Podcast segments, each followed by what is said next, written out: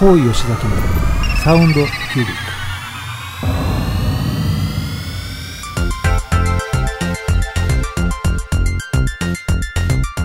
ク。この番組はこだわりの音楽と最新の時事経済ネタまで幅広いテーマでお届けする大人サロン番組です。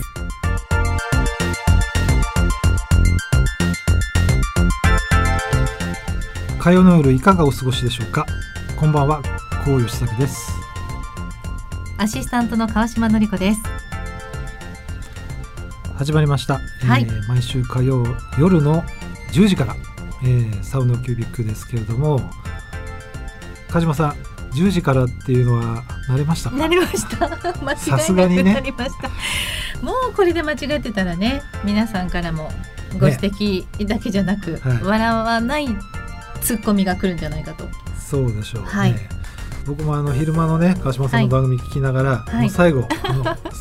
夜 10時からっていうのを一応確認して あすいません。まあ、それからスタジオ入りしてるっていう状況なんですけど。もあありがとうございます。はい。今日はでも久しぶりにうん、スタジオに、そうですね。先週は、うん、えっ、と瀬尾勝さんにゲストにお越しいただいて、リモートでね収録をしたんですけれども、まあ、今日は大和の方にやってまいりましたが、まあ、残念ながらのね雨模様というところで、ねえ来週のね火曜日は週間予報では晴れでしたけどうん。まあまだ梅雨ですからね。ね、ちょっとなんともねでね。しょうがない。はい、ちょっと山が見えないのが残念ですけれども、山見えなかったですか、はい、今日は。山が見えなかったです、ね、そうですか。はい、はい。さあ、えー先週から今週うーん川島さんなんか変わったこと近況なんかあります特にこの1週間はあのそのクリニックで今ほらお手伝いをさせてもらっているのが、あのワクチンの予約をあの今はねメインにしてるんですけど、お電話で。うん。でその時に多くの若い世代の人に接種券が届くようにはなってきているので、うん。とにかくピワピピピワじゃないピア。うん。チケットのピアさん並みにうん。電話がずっと続くんですよ。切っては取り切っては取りこれを3時間ぐらいずっと喋っているので、喉が渇くというかこのラジオ以上に。そうか。そう。っていうのがあここ数日の自分でも驚きました。ラジオ以上にこんなにも喉を使うことってあるんだなっていう、ーうん。やっぱりじゃあ世の中で言うとコールセンターの方とか、ね、でそうですね。もう本当に皆さうんん。素晴らしいと思います、ね。うん。そうですか、はい。それで声をねはい。使うご商売の方がね自ら、うんでも川島さんに電話取ってもらった人いいですね。なんかあなんかラジオのなんか感じですねみたいな。あーねねでもうあの電話の方はやはり皆さん必死なので、うん。とにかく予約をとそう予約を取りたいという電話がつながってよかったっていうふうにっていう感じあとはでも感謝されるので、うん。あのコールセンターってよくクレームとかもあるじゃないですか、でも皆さんから感謝をしていただくのでなんてありがたいいそう。いいですね。うん、予約を取らせていただいてよかったって私も思いますしううん。ん、でもこれだけの人がもちろんワクチンあの打つ打たないは皆さんそれぞれ考え方があるので、あのね、強制的なことではないんですけどしたいと思われ打ちたいと思われている方がこんなにも多くいるんだなというのはあの身をもってなんかこう電話でお話を聞きながら感じてます。なるほど。僕もねあのついにあの1来ました？回目が、うん。一回目終わりました。あ、終わりました？はい。あ、そっか。はい。日曜日に接種いたしまして。うん、えっ、とねやっぱり腕が痛くなって、うん、まだ今日ね火曜日でしょ？はい。月曜日火曜日でまだちょっと痛みが残っててあ、そうですか。でやっぱり腕が痛くて上がらなかったのと、うんあとやっぱりだるくてうん、眠気があ、でね、はい。寝ちゃったのね そしたらなんかもう家族からなんか「なんで寝てんの?」って言われちゃってなんかもう子供の送りやってよみたいなそっちですか。そっちでねうん。あのそうなんですよ。でもそれ1回目でそれだったら2回目はちょっともうちょっと時間ねお休みのあれを取っておいた方がいいかもしれないですね。取っておいた方がいいですね、うん、反応がそれだけ出てるっていうことはね若い証拠かもしれませんよ。ちょっとはね。はい。うん。まあでもあの僕もあの地元の東京のねあの区のはい。あのその接種枠で打ったんですけど、うん。やっぱりね素晴らしいなと思ったのがまああの本当に地元の区の医師会の先生方がこう問診してはい。それでまた横でこう注射をするわけですよ。うんでもねあのすごい素晴らしいこううんなんていうの？オペレーション、しっかりやってって、はい。それで僕それで思い出したのがあのイギリスのジョンソン首相がねはい。今年の頭か彼はあのコロナウイルスに感染したんですよ。はいで結構大変なねうん状況になったんですけど、彼が回復して出てきて、うん。最初に言った言葉っていうのがあの自分の国にコミュニティがあることを実感したってうん。いう言葉を彼は言ったのね。はい。僕それがどういう意味なのかってよく分からなかったんですよ。うん。なんでいきなりコミュニティなのかなと思ったんだけど今回、まあ、地元のワクチン接種に行ってみて、はい。あそうかと、うん。コミュニティってこういうことなんだなみたいな、だからまあ単に住んでるっていうことじゃなくて、まあ、うん自分はそこの共同体の一員で、うん。まあ、ちゃんとそこでね、まあ、当然税金も払うし、はい。まあ、やらなきゃいけないことはやるし、うん。まあ、ルールにそのっとってね生活するっていうのが、まあ、重要だなっていうことを、まあ、改めてちょっと実感したっていうね。うん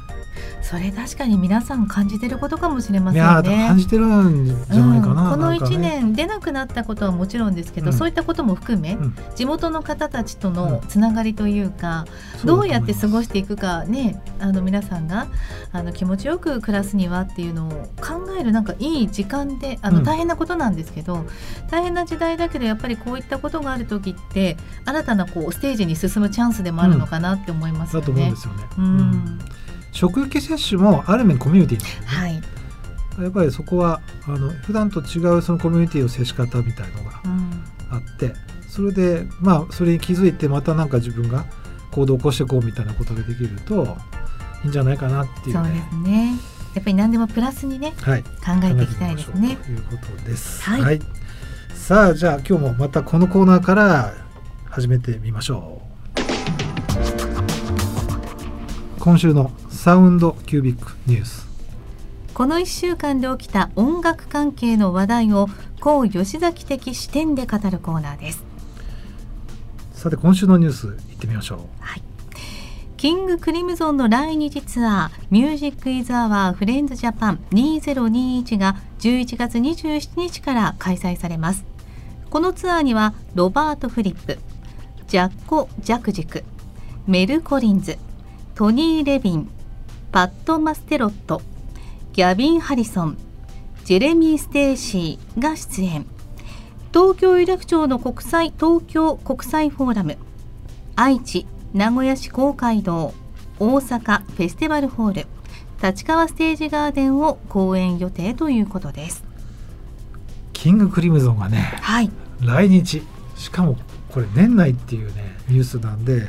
僕はあの今週のトップにこのニュースを持ってきたんですけれども、はい多分リスナーの方でまあクリムゾン好きの方もいらっしゃるんじゃないかなとうん。思うんですけども本当にあのまだねこのコロナが収束するかしないかっていう微妙なタイミングなんですがなんとこの11月から12月にやってくるということなんですがキングクリムゾン川島さん名前は知ってるけど名前は知ってるよねすいません知らなかっ知らなかったた。メルコリンズメルメルコリンズだけは知ってますけど。メルコリンズは知ってる、はい。だけどメルコリンズは知ってる珍しいな、はい。えかけたことある？フィル・コリンズじゃないあそれそっか違う。やっぱりそうだと思ったんですけどね あのメルコリンズとフィル・コリンズ間違える人が川島さんくらいかもしれないんですがすいませんそうね。はいメルでじゃあ全員知りません。はいごめんなさい。ということであのちょっとね今なんかみんななおかしいなと思って一瞬なんかおかしいい。雰囲気がこう雰囲気というか空気が流れたんだけど、ね今なんかはい視線を感じたらくくまちゃんもえ？川島さんなんかと間違ってるぞっていう。そうでもね実はそのフィル・コリンズもこのブリティッシュプログレッシブロック界の一員なんですよ。あそうなんですか？川島さんが知ってるあのえっ、とフィル・コリンズは、はい。まあ、歌手でうん。例えば「 One More Night とか、ね。はいはい。ああいう歌歌ってそうだからサックスもするんだぐらいにも思ったんでしょう。多分ね。そう実はフィル・コリンズのあの歌手としてのすがそうかそうか。姿は彼の一面でしかなくて、彼はもともとドラマーで。ジェニスジェニスももともとプログレのバンドでそこはい。のドラムを叩いていったっていう、へえ。しかもそれに加えて、まあ、あとブランド X っていう、うん。まあ、やっぱりそのブリティッシュのプログレのジャズジャズロック系のバンドのドラムもフィル・コリンズが叩いてへえ。知らなかったです。ないトークなんですけどすいません。メル・コリンズからね 私のもまさかの間違いからとうことなんですがありがとうございます。はいあのーということで、はい。えー、とロバート・フリップを中心とする、まあ、現クリキング・クリムゾンなんですけれども、えーなんとデビューしたのは1969年ということなんですね。えーまさにこの1969年のデビューアルバムから皆さんご存知のこの曲お届けしようと思います。クリムゾン・キングの宮殿。はい、えー、聞いていただいておりますが、クリムゾン・キングの宮殿」っていうねあのデビューアルバムからの曲なんですけど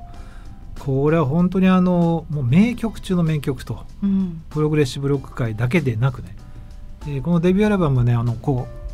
口をこう上げててね、はい、赤っぽいジャケットでみんなあのジャケットはなんかみんな知ってますっていう。でね聞いたので、うん、この曲中に調べたけど初めて見ました、うん、初めて見ましたね。まあ多分マニアックな世界なんでしょうとはいえね、はい、でもこれ全英チャートでも当然1位になったアルバムだし、まあ、全米でもトップ10に入ってですね、うん、まあ本当に一世を風靡したっていうことなんですが、えー、とこのキング・クリムゾンはあの過去にメンバーが、えー、結構入れ替わってます。うん、であのギターのロバート・フリップはまあ当初からいてまあ、クリムゾン・キングの宮殿作った時はイアン・マクドナルドっていう、まあ、キーボード奏者が、まあ、実質的にリーダーっていうことだったんです。うん、でその他もねあのグレッグ・レイクっていう、まあ、ベースボーカルとかジョン・ウェットン。ジョン・ウェットンはエイジアエイジアのエイジア知ってる？エイジア Heat of the Moment とか知らないか？ Only Time Will Tell とか多分聞いたことあると思うんだけど。本当ですか？聞けばわかりますかね、うん、多分、うん、多分リスナーの人たちうんうんってうなずいてると思うんですけど、ね、置いてけぼりなのは私だけかもしれない、はい、いやいやまあね。グレッグ・レイクはあのエマーソン・レイクパーマっていうキース・エマーソン・グレッグ・レイクね、うん、まあこのグレッグ・レイクなんですけど。えーと、あとエイドリアン・ブリューね。なんかそれ聞いた気がする知ってる？エイドン・ブリューってギタリストね。聞いたことがある程度ですけど、うん、聞いたことが。エイドン・ブリューは、まあ、1980年代90年代結構ポップ的なところでも活躍してたんで、はい、エイドン・ブリューとかが、まあ、メンバーに入ってたっていう、うん、まあそういう作品なんですけど、まあ、バンドなんですけども。えーと、僕はですね今回のこの、まあ、キング・クリムゾンにかけて何をじゃあここからどう変化球で曲選ぼうのか、選ぼうかなって悩んだんですけどね、はい、まあ、あのストレートに言うとこのクリムゾン・キングの宮殿のドラマーがビル・ブルーフォードっていう、まあ、あのこのプログレ界、まあ、多分世界で変拍子を叩かしたら一番うまいって言われてるドラマーなんですけど、うん、まあ、彼に関する曲をかけようかなと思ったんですが、まあ、ここはやっぱりちょっとまた違う切り口にしようということで今回のですねツアーのメンバー見たんですよ、うんはい、そしたらねギターにねジャコ・ジャクジックが入ってるんですねあれそれはなんか吉崎さんから聞いたこと前にありないですね、はい、あれ？くまちゃんもない、うん、ジャッコっていうふうに言われていて、うん、イギリス人のギタリストで、うん、元はまあ要はそのプログレ界の人なんですけど、はい、まあそこからポップスだとかいろんなそれこそスイングアウトシスターでもバックで弾いてたりとかね、いうぐらいの人です。はい、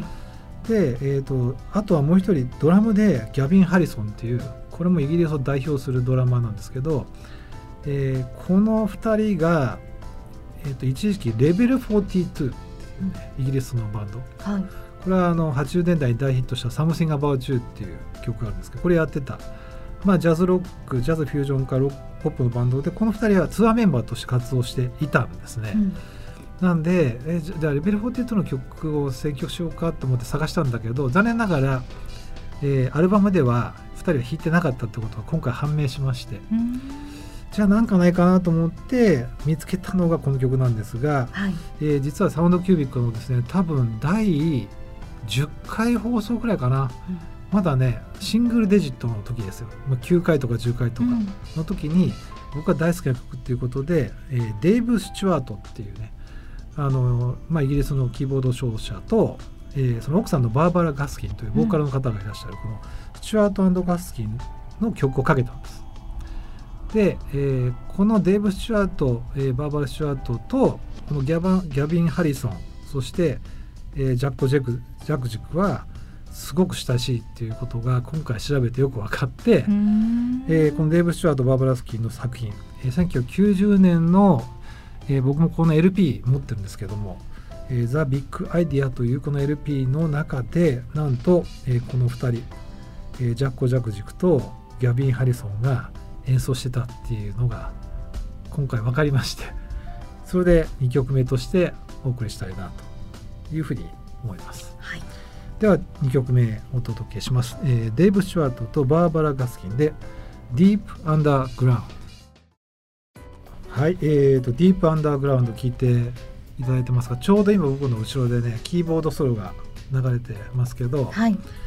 いややっぱりねこの曲ね僕本当もっとこうポップチャートに上がってもいいんじゃないかなって思うぐらい、うん、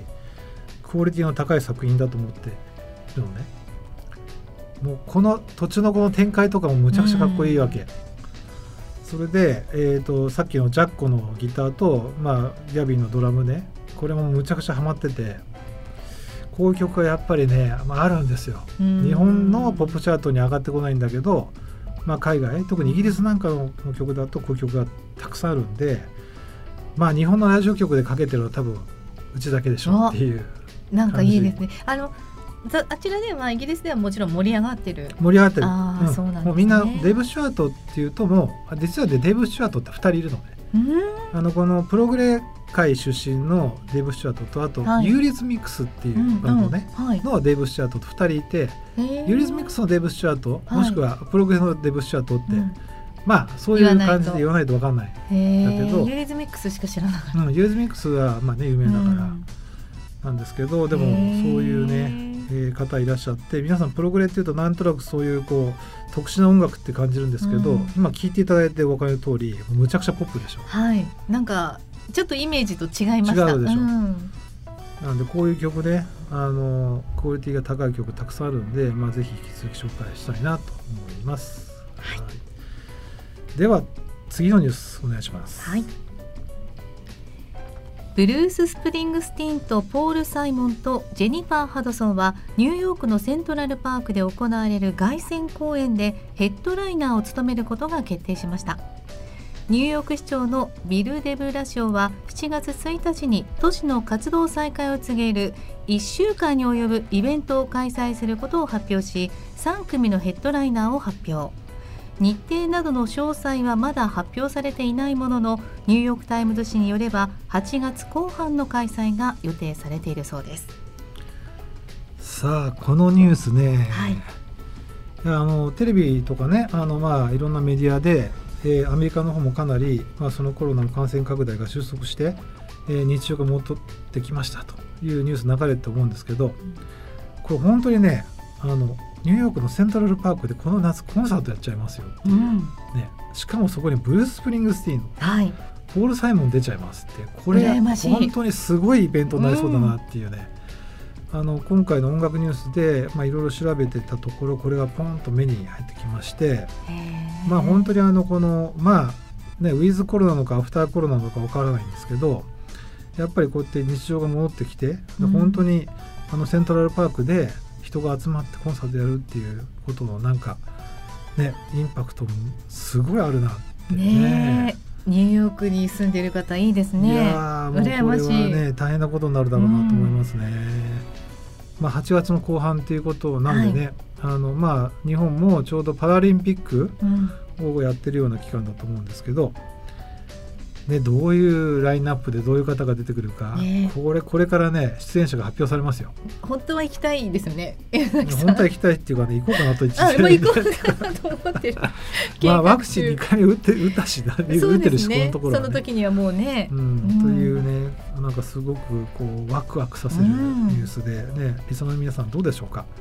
皆さんもね多分えー、こそんなことがあるんだ。あだってニューヨークの方もいらっしゃいますもんね。あもうニューヨークのねあの方もいらっしゃるので、うん、ぜひねその辺の様子またコメントで伝えていただきたいんですが。お願いします。さあ、えー、ではじゃあこのニュースにちなんだ曲ということでもうこれは straightforward にこの曲でいきたいと思います、えー、ブルース・スプリングスティーンの「Born in the USA」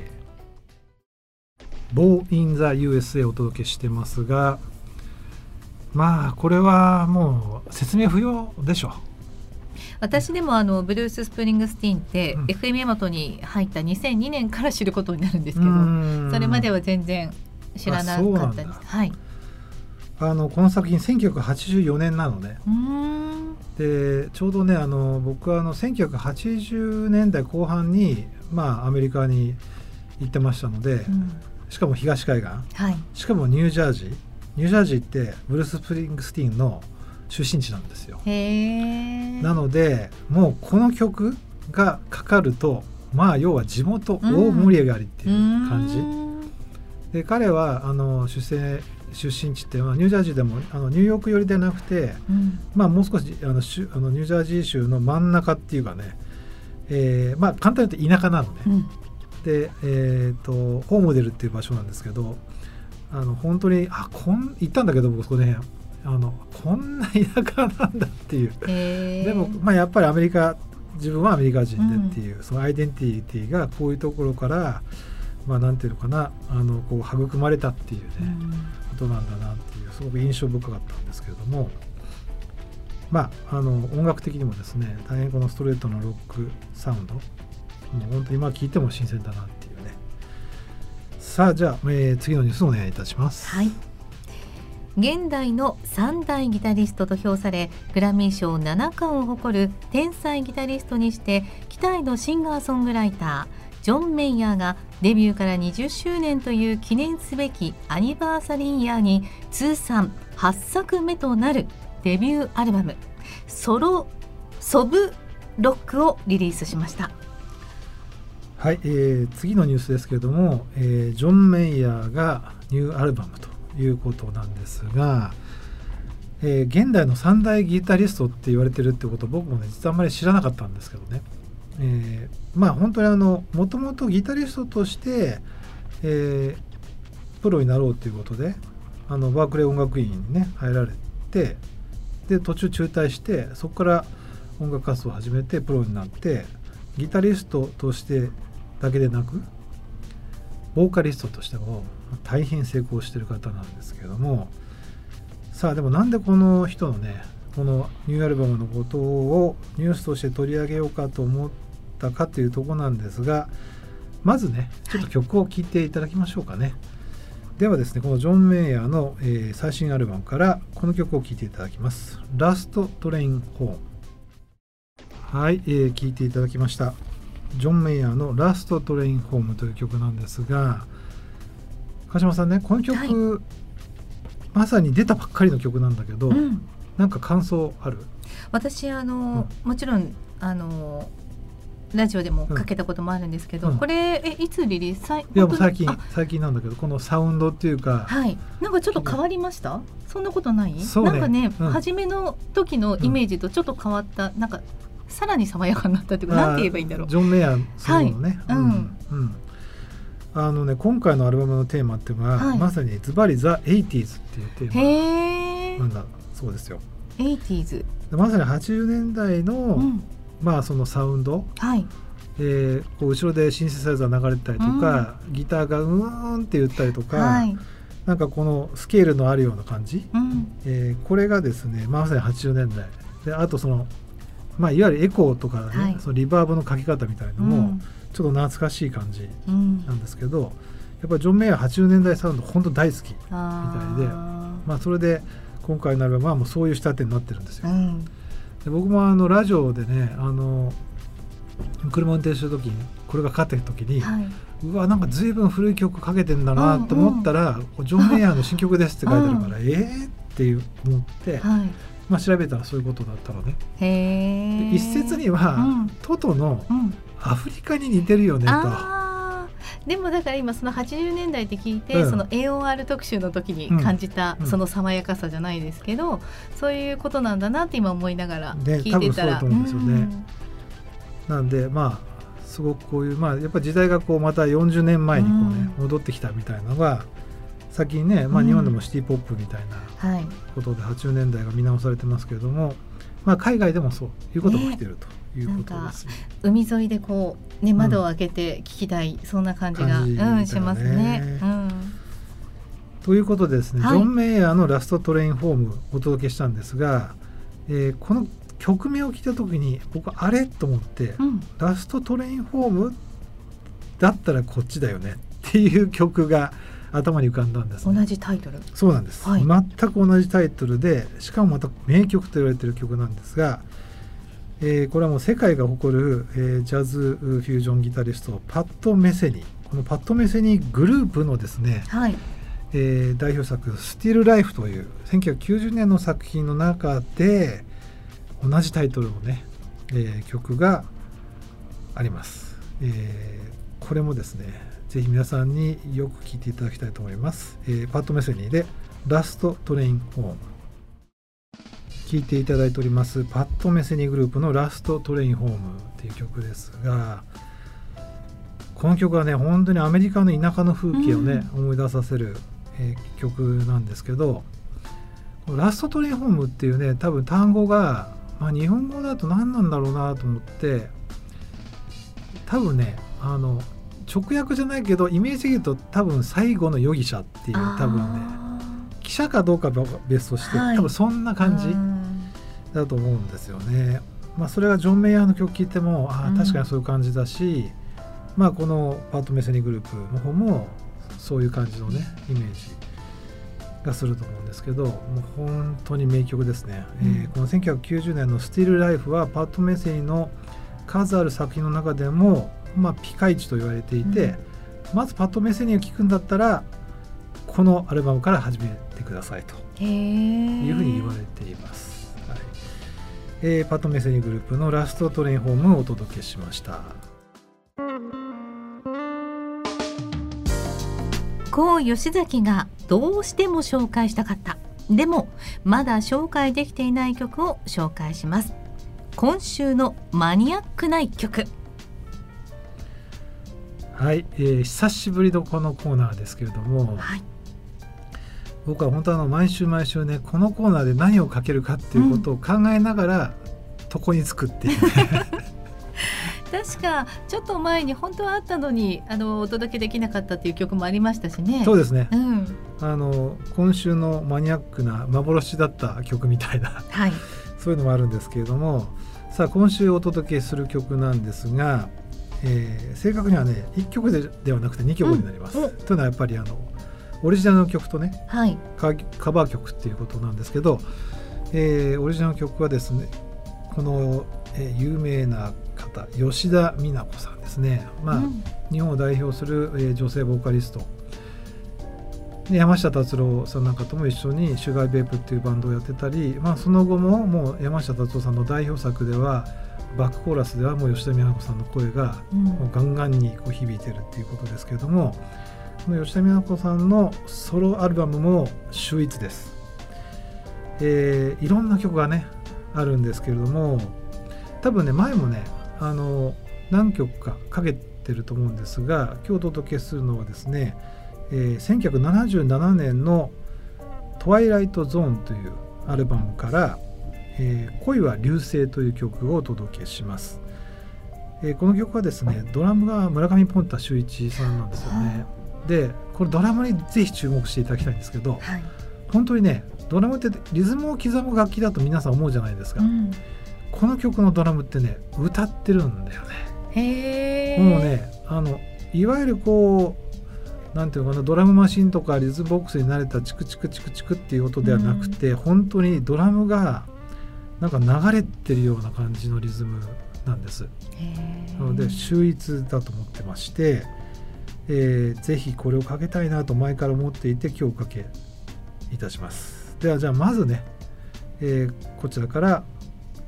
お届けしたいと思います、えー、吉田美奈子、えー、恋は流星。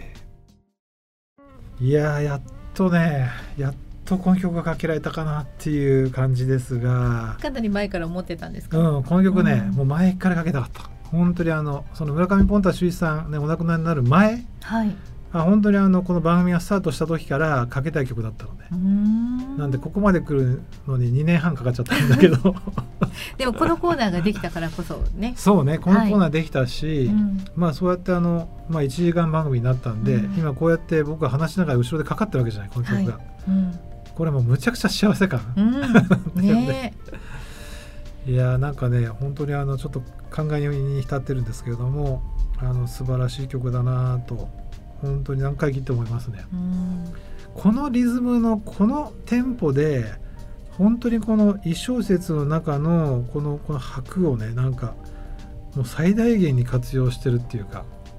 すごいなと思うんですね。なんかすごく優しいというかそうあの力強いあのリズムとかではなくさっきね歌っているっておっしゃってましたけどすごく優しいなと思いながら、うん、うん、聞いてました。はい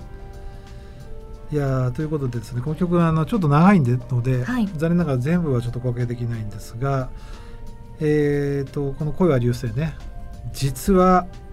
カバー曲があります、うん、えー、しかもですねこのカバー曲歌ってらっしゃるのは米光美穂さんっていう方なんですけど、うん、多分ねご存じない方いらっしゃるっていうかはい。多いと思うんですが、はい、東京パフォーマンスドール、懐かしいですね。はい。えーのフロントメンバーのね女性がソロデビューして、えーなんとこの曲をカバーをしてるんですがうーん。プロデュースがですね門松組織さんなんですね。すごいところを見つけましたね。これはね、うんこの米光美穂さんこの、えー声は流星のカバーを、えーされているアルバムっていうのは1995年の「Forever」というアルバムなんですがこのアルバム門松組織さんが1回目の活動休止をしてはい。ご自分しご自身の活動をやめてる中でうんいくつか出したプロデュース作品の中の一作品なんですよ。うーん。マニアの間でははい。かなりこれはね貴重なアイテムとなってまして今でもね Spotify とかに載ってるのね、へーだから聞けちゃうんですよあ、でもありがたいですね。そうですね、んはい。ということで、えー1995年まあねあの出てから20年弱経った時に門松さんはこういう形でアレンジをしました、えー次の曲は米光美穂さんの「恋は流星」お届けします。はい、えー聞いていただいております、えー米光美穂、えー恋は流星と。やっぱり素敵ですね。いやー、うん。やっぱりねこれもいいよね、もう門松サウンドにまさにね、仕上がってる作品で、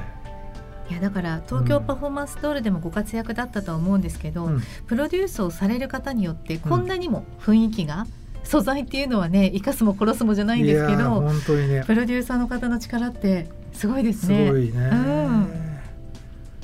まあぜひねこのアルバム「Forever」皆さん聴いていただきたいと思います、はい、